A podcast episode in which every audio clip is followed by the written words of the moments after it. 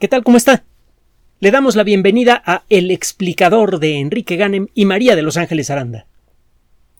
El desarrollo de la cosmología a principios del siglo XX nos ha acercado gradualmente al momento más extraordinario reconocido por la ciencia moderna, el primer momento. Una de las uh, consecuencias inmediatas que tuvo la teoría general de la relatividad y que hemos presentado en muchas ocasiones aquí es que de manera inevitable la teoría general de la relatividad, que es la disciplina que explica mejor el movimiento de las cosas visibles a simple vista, pues acabó por explicar la naturaleza del espacio y el tiempo. A final de cuentas, el movimiento es una cosa que ocurre a través del espacio y a lo largo del tiempo. Para poder estudiar a fondo cómo es que se mueven las cosas, hay que estudiar las circunstancias del movimiento y esas circunstancias son, entre otras, el espacio y el tiempo. La teoría general de la relatividad exigió replantear lo que significa el término espacio y lo que significa el término tiempo en términos formales. Las herramientas matemáticas generadas por la relatividad nos dicen algo sobre el espacio y el tiempo. Y una de las cosas claras, e, obligatorias para la relatividad, es que el espacio y el tiempo evolucionan. Y la evolución del espacio y el tiempo implica, entre otras cosas, un cambio en, en el tamaño del espacio.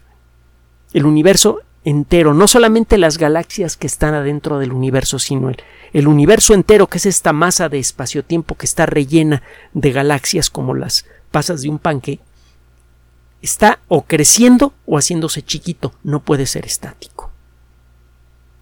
Poco tiempo después de esta revelación teórica, primero nace la teoría de la relatividad, la presentan formalmente así de manera esquemática en, el en 1916, en el 19 ya aparece bien construida y eh, algunas personas que hemos descrito en otras ocasiones toman la teoría de la relatividad y por pura teoría llegan a este rollo de la expansión del universo, bueno, de que el universo tiene que estar evolucionando. Y en la década de los 20, Edwin Hubble y Milton Humason descubren la evidencia observacional de esto y entonces para acá se han juntado montones de eh, toneladas de evidencia en favor de la teoría del Big Bang. En varias ocasiones ha sido puesta en duda por investigadores que quieren tener una mejor explicación sobre la evolución del universo y han hecho propuestas muy serias y muy bien planteadas. La relatividad entonces queda en entredicho. Si lo que dicen estos investigadores es correcto, la relatividad se va para el suelo. Se hacen las observaciones eh, correspondientes o los experimentos cuando esto es, eh, es viable y la relatividad siempre ha salido adelante, consistentemente. Las predicciones que hace la relatividad siempre son precisas, exactas. Y las otras teorías que han sido muy buenas y que han ayudado en mucho a avanzar el conocimiento, pues se han quedado atrás porque resulta que tenían algún pequeño errorcito. Y a la mera hora, no, las observaciones no las favorecían, ni los experimentos. Y eso sigue sucediendo incluso hoy. Hace poco platicamos un investigador que dice que, que, cree tener una mejor explicación a la forma en la que se mueven las estrellas, que, eh, las estrellas dobles, que son estrellas que giran una alrededor de la otra por su gravedad común, que la teoría de la relatividad. Y eso de nuevo pone en entredicho la relatividad. Aunque pues, por la forma en la que dijo las cosas este cuate y la evidencia que se ha acumulado, realmente como que no suena a que va a tener razón. De todas maneras hay que probar lo que dijo a ver si es cierto o no. No nos vayamos a llevar una sorpresa. El caso es que la relatividad se convierte en la primera herramienta que puede decir algo verificable, demostrable, sobre la evolución del universo entero. Y como consecuencia de eso, automáticamente la relatividad puede empezar a, a revelar la existencia de un primer momento en la historia del universo. El origen del universo, lo hemos dicho en muchas ocasiones, no es el origen de la materia, si no es el origen del espacio y el tiempo, la materia vino después. Y eh, en, en su primera forma, y con base en las observaciones que había en aquella época que no eran tan precisas como las que se pueden obtener hoy, se llegó a pensar que el universo debería tener pues, como 15 mil millones de años. Gracias al desarrollo de la tecnología que nos ha permitido lanzar telescopios al espacio, eh, sensores mucho más precisos, computadoras que nos permiten hacer eh, cálculos con, eh, mucho más complejos y con mucha mayor precisión, etcétera, etcétera, hemos ido afinando la cifra. Y ahorita vamos en 13.730 millones de años, casi 13.800 millones de años. Hay todavía pleito ahí por algunos milloncitos de años, pero ya, ya, ya, es una cosa menor en relación al tiempo que ha pasado desde entonces. El caso es que cada vez podemos apuntar a un momento en el tiempo que fue el primer momento. Y esto es algo realmente conmovedor, porque no podemos concebir la existencia de algo si no existe a través del tiempo. El universo no existía y de pronto empezó a existir. Y necesariamente tenemos que preguntar pues, qué había antes del origen del universo. Encontramos que la pregunta no tiene mucho sentido porque para, para poder hacer siquiera la pregunta habría que asumir que había tiempo antes del origen del universo y no, el tiempo arranca con el universo. Y a partir de, de, estas paradojas y de otro tipo de observaciones es que algunos físicos dicen que a lo mejor pueden existir otros universos y universos paralelos y no sé qué, tanto rollo este asunto del universo paralelo, viendo cómo se comportan algunas personas en este mundo, parece que el universo paralelos es este, pero bueno, no es eso de lo que vamos a hablar en esta ocasión. Resulta que los cálculos indican, bueno, déjame decir otra cosa más, el espacio y el tiempo en la teoría de la relatividad son una sola cosa para comenzar. Espacio, por eso se usa el término espacio-tiempo los eventos que suceden en el universo suceden en un punto del espacio y en un momento del tiempo. No es posible separar una cosa de la otra. Para poder describir las cosas del universo es necesario considerar el espacio-tiempo como una sola entidad y es una entidad con propiedades, con características. Llegamos a pensar que el espacio no existe, solamente la distancia vacía, hueca, que hay entre dos objetos. En esta visión, lo que importa en el universo son los objetos y el espacio que los separa, pues es simplemente una característica de la relación entre esos objetos, pero el espacio por sí mismo no tiene sentido, no tiene razón de ser. En la teoría general de la relatividad, el espacio y el tiempo existen como una sola cosa, que es el espacio-tiempo, y tiene existencia propia y tiene características. Por ejemplo, si usted sacude alguna cosa grande que tenga mucha una concentración grande de energía. El espacio-tiempo lo resiente. Recuerde que la materia es una forma condensada de energía. Cualquier cosa que produzca una sacudida fuerte de materia, por ejemplo la formación de un pozo negro, debería ser que el espacio-tiempo a su alrededor se sacuda como gelatina. Y estas sacudidas se propagarían por el universo a la velocidad de la luz, las ondas gravitatorias. Eh, esta idea de las ondas gravitatorias nace de la relatividad. Es una predicción de la relatividad que no se había cumplido hasta finales del siglo pasado. Se llegó a pensar que la teoría de la relatividad, a pesar de sus éxitos, podría derrumbarse porque nadie encontraba evidencia de las ondas gravitatorias. Apareció a finales del siglo XX una evidencia indirecta. Al observar unas estrellitas muertas supercompactas, las estrellas de neutrones que giran una alrededor de la otra, se vio que estaban eh, acercándose y que iban a acabar chocando, como si estuvieran perdiendo parte de su energía de movimiento.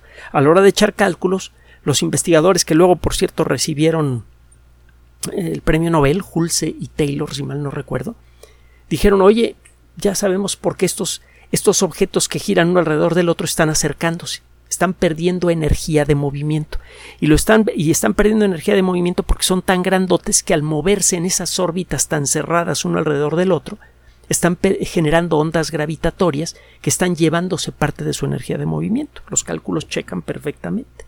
Entonces teníamos evidencia indirecta, fuerte, pero indirecta de la existencia de las ondas gravitatorias. Bien, en el siglo XXI se desarrolla el famoso detector LIGO y ya luego han venido otros detectores realizados por otros países, LIGO es estadounidense, que detecta las primeras ondas gravitatorias y con eso se consigue la recontraverificación más importante para la teoría de la relatividad. La última predicción importante de la relatividad que no había podido ser confirmada queda verificada gracias al. Y eso le dio una fuerza tremenda a la relatividad, que ya la tenía, pues, pero le, le sumó más. El, LIGO revela la existencia de ondas gravitatorias y eso entonces alegra entre, otros otras personas a los cosmólogos, porque dicen, oye, cuando nació el universo, el evento fue ultraviolento, no fue una explosión, fue otra cosa, pero fue mucho más violenta que cualquier explosión imaginable. El espacio-tiempo en la actualidad, el universo ya es gigantesco, debe estar todavía sacudiéndose un poco como consecuencia de la superviolenta situación que ocurrió durante su nacimiento. Si pudiéramos estudiar estas ondas gravitatorias que son el eco físico del Big Bang, podríamos empezar a estudiar qué pasó en el momento del Big Bang. Esas ondas gravitatorias de alguna manera tienen información de lo que sucedió en el primer momento. Y es algo que tienen los físicos muy acelerados porque en la actualidad con las técnicas que tenemos podemos hacer una narrativa muy precisa de cómo ha evolucionado la materia desde que el universo tenía una diez millonésima de segundo hasta ahora. Y usted dirá, bueno, pues la diez millonésima de segundo que queda, pues es nada, no es despreciable, no, hay, no queda mucho por explicar, pero no. Recuerde que en el mundo de la física, sobre todo de la, de la física de lo muy pequeño, se maneja el concepto de los átomos de tiempo, con otro nombre. Se le llama tiempo de Planck. Parece que el tiempo viene en granitos. La unidad más pequeña de tiempo que tiene significado físico es 10, como 10 a la menos 42 segundos aproximadamente. Es decir, un punto seguido de 41 ceros y luego un 1. Es esa fracción de un segundo. Ese es el tamaño de los segundos de Planck.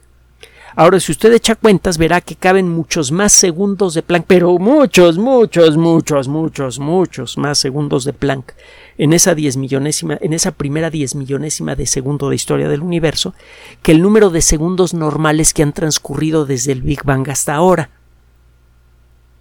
Entonces, desde la perspectiva de la física, el explicar qué pasó en esa primera diez millonésima de segundo es algo desesperadamente largo. Sucedieron, podrían haber sucedido muchísimas cosas desconocidas en esa primera diez millonésima de segundo desde la perspectiva de la física. Ahora esto, con las técnicas actuales no podemos ir más allá. Pero si pudiésemos observar las ondas producidas por el Big Bang, podríamos ver un algo que ocurrió en el momento mismo del nacimiento del universo. Y ese algo, las características de ese algo podrían darnos alguna clave crucial para entender qué pasó en el momento mismo del Big Bang.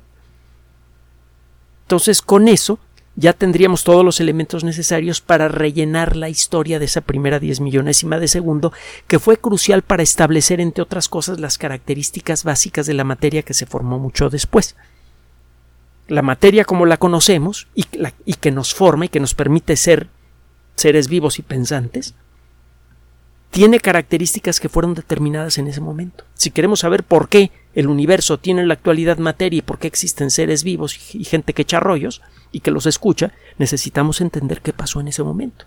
Y la única esperanza que tenemos de tener alguna vez información directa de qué pasó en esa primera diez millonésima de segundo serían las ondas gravitatorias producidas durante el Big Bang.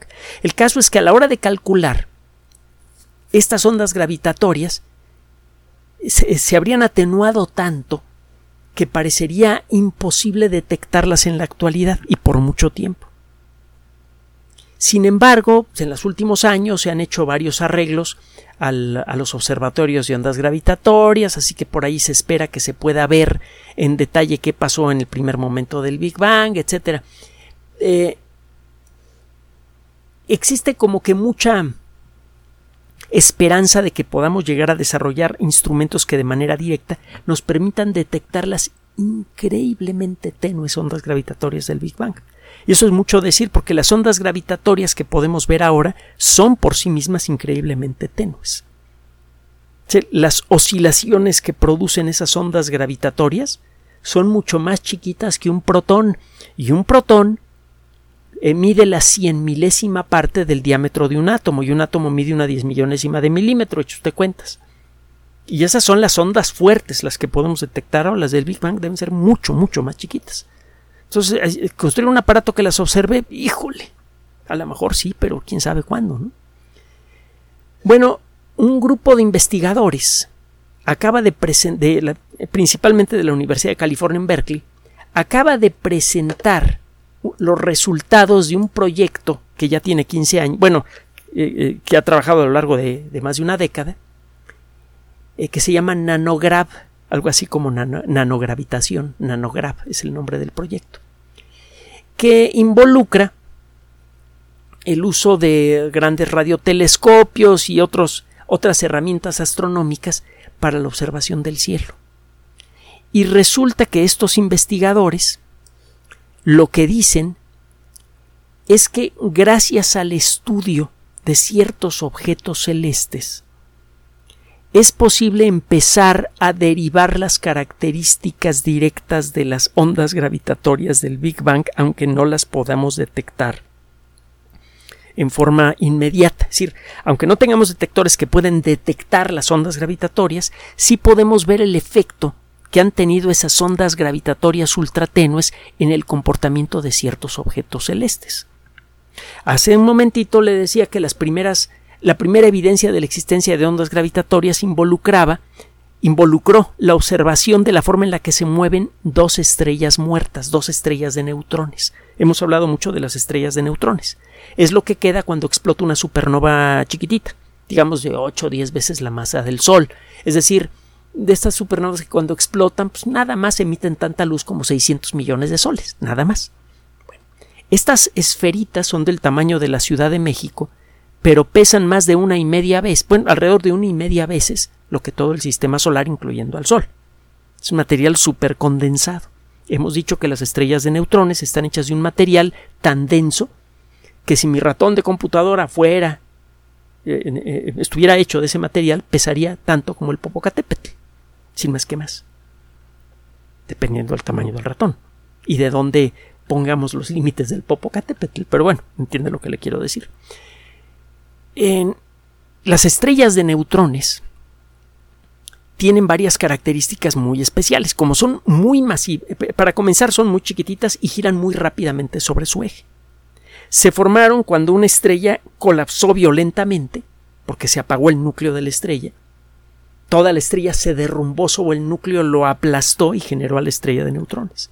Cuando tiene usted a un patinador en, hielo que está girando sobre su eje y junta sus brazos, su velocidad de rotación aumenta la cantidad total de energía de rotación que tiene el patinador es la misma que tenía antes, pero como ahora está concentrada en un volumen más pequeño, el patinador gira más rápidamente sobre su eje. A esto se le llama conservación del momento angular. Lo que le pasa a las estrellas de neutrones es lo mismo, pero a lo bestia. Tiene usted un objeto del tamaño más o menos de la Tierra, que es el tamaño del núcleo de una estrella grande, quizá un poquito más grande, que de pronto se convierte en una pelotita de 40 kilómetros de diámetro, que es el tamaño de la Ciudad de México, que es mucho más chiquita que, la Tierra misma. Al hacerse más pequeña esta esfera, y, y, por la conservación del momento angular, su velocidad de rotación aumenta mucho. Al punto de que una estrella de neutrones, cuando se ha formado, gira en menos o en unas, en unas pocas eh, milésimas de segundo sobre su eje, dependiendo del tamaño de la estrella de neutrones y de otros factores de su, de, su formación, pero giran en fracciones chiquititas de un segundo. Y como son muy masivas, tardan muchísimo, muchísimo tiempo en perder energía de rotación. Entre otras cosas, los famosos, estas estrellas muchas veces tienen manchitas en su superficie que coinciden con la distribución de sus campos magnéticos que son muy brillantes. Entonces, cuando giran sobre su eje, producen un efecto de faro de ambulancia.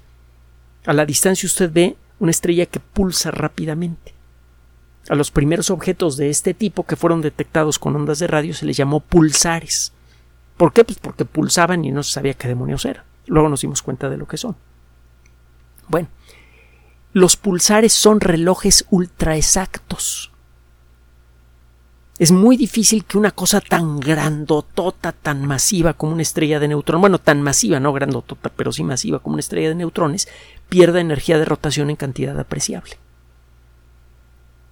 Entonces, si usted detecta un pulsar y le mide con mucha exactitud su periodo de rotación con un reloj atómico, y regresa dentro de un millón de años, va a poder identificar el pulsar únicamente por su ritmo de rotación. Cada pulsar tiene una especie de huella dactilar que es el ritmo con el que da vuelta sobre su eje. Y es un ritmo que va a conservar por muchísimo tiempo. Es por esto que las primeras dos naves interestelares construidas por la especie humana, los pioneros 10 y 11, llevan una placa metálica que pone un esquema del sistema solar y una cosa que parece patas de araña. Esas patas de araña son líneas que pretenden decir a qué distancia estamos de este pulsar que tiene tal periodo de rotación, de este otro pulsar que tiene tal periodo de rotación y de este otro pulsar que tiene tal periodo de rotación. Una civilización suficientemente avanzada que lograra descifrar esa parte del mensaje podría saber de qué zona de la galaxia salió esta nave, considerando el movimiento de las estrellas alrededor del centro de la galaxia y el hecho de que cada pulsar tiene un periodo de rotación que es muy específico y que se mantiene a lo largo de muchísimo tiempo. los pulsares actúan como relojes estelares casi perfectos, tan buenos como los mejores relojes atómicos de la Tierra, o casi tan buenos. Entonces, en, eso es una cosa interesante. Se han estudiado mucho a los pulsares. Cuando son jóvenes los pulsares, giran rapidísimo sobre su eje. Se les llama pulsares de milisegundos, millisecond pulsars. Porque el tiempo que toman entre un destello y el siguiente, entre una rotación y la siguiente, es de unas pocas milésimas de segundo. Bueno, un grupo de investigación eh, el, Observatorio Nanohertz de Norteamérica para Ondas Gravitatorias, en inglés por sus siglas NanoGrav, se puso a estudiar el periodo de rotación de muchos pulsares de milisegundos y encontraron que había ciertas alteraciones increíblemente pequeñas que solamente se pueden distinguir si usted los observa a lo largo de varios años. Ese trabajo duró 15 años. Hay ciertos cambios muy sutiles pero muy claros en el ritmo de rotación de todos estos pulsares. Los ven todos los nanopulsares, en todos los pulsares de, milisegundos, perdón, que, que observaron los investigadores, que fueron muchos. Para hacerle corta la historia, porque el documento publicado por esta organización es bastante pesado y bastante sabrosito y largo, lo puede usted descargar públicamente, para eso tiene usted que entrar al, Astrophysical Journal, que es la mejor revista de astronomía que hay desde hace un buen tiempo, a, la sección que se llama Letters y buscar un trabajo firmado por eh, la doctora Gabriela Agassi y sus colaboradores. Gabriela es con doble L y Agassi se escribe Agassie con Z. Bueno, ese trabajo que le digo es abierto, usted lo puede leer si quiere, si, si puede, porque tiene, sus chistes un poquito eh, denso. Lo que encuentra en pocas palabras es que la mejor manera de explicar estas increíblemente sutiles eh, eh, alteraciones en el ritmo de rotación de estos pulsares, de estos nanopulsares, son las ondas gravitatorias primarias, las ondas gravitatorias primordiales, las ondas gravitatorias del Big Bang. Va a pasar mucho tiempo para que podamos verlas de manera directa. ¿Quién sabe cuánto? A lo mejor mucho tiempo, son 10 años, a lo mejor son 100, no sabemos. El observar esas ondas gravitatorias va a ser uno de, quizá el reto tecnológico más importante que ha enfrentado la ciencia en su historia, porque son alteraciones increíblemente más pequeñas que el, núcleo de un átomo. Y ya le dije de qué tamaño son los átomos y sus núcleos. Entonces, eh, va a pasar un tiempo antes de que lleguemos a observarlos, pero el observar las consecuencias de las ondas gravitatorias en estos pulsares es otro boleto. Parece que sí podemos, eso es lo que dicen estos investigadores, que estudiando a lo largo de años cómo va cambiando momentáneamente y luego se restablece el ritmo de rotación de estos pulsares de milisegundos, podemos llegar a derivar las características de las ondas gravitatorias. Si hacemos eso vamos a poder derivar lo que ocurrió en el primer momento de historia del universo. Y si podemos hacer eso, podríamos a partir de eso encontrar lo que se necesita para crear la famosa teoría unificada de la que hemos hablado en otras ocasiones, y eso a su vez podría abrir la opción de explorar, aunque sea con matemáticas, a otros universos. Para comenzar, el demostrar que pueden existir y segundo, empezar a explorar sus características, aunque sea de manera teórica. Estamos a punto, ¿sabe? A lo largo de la historia, la humanidad se ha expandido para bien y para mal hasta ocupar todo el espacio disponible. Desde el punto de vista físico, esto ha resultado en una gran catástrofe ambiental porque hemos destruido una buena parte de los bosques, selvas y otros ecosistemas de los que depende la estabilidad del gran eh, eh, ecosistema terrestre y del que depende nuestra vida, pues es la crisis que estamos enfrentando ahora. Pero por otro lado, nuestro intelecto, cuando funciona bien, cuando no perdemos la decencia colectiva, se ha expandido al punto de poder explorar no solamente las circunstancias del mundo moderno, sino la de otros mundos. Entendemos ahora lo que está pasando debajo de la superficie de Plutón, por ejemplo. Hemos explorado eh, eh, las características de la atmósfera de Júpiter. Conocemos incluso algunos territorios extraterrestres mejor que el fondo de los océanos de la Tierra. Nuestro intelecto se ha salido de la Tierra de muchas maneras diferentes. Incluso ha llegado a atisbar a lo lejos el momento mismo del origen del universo.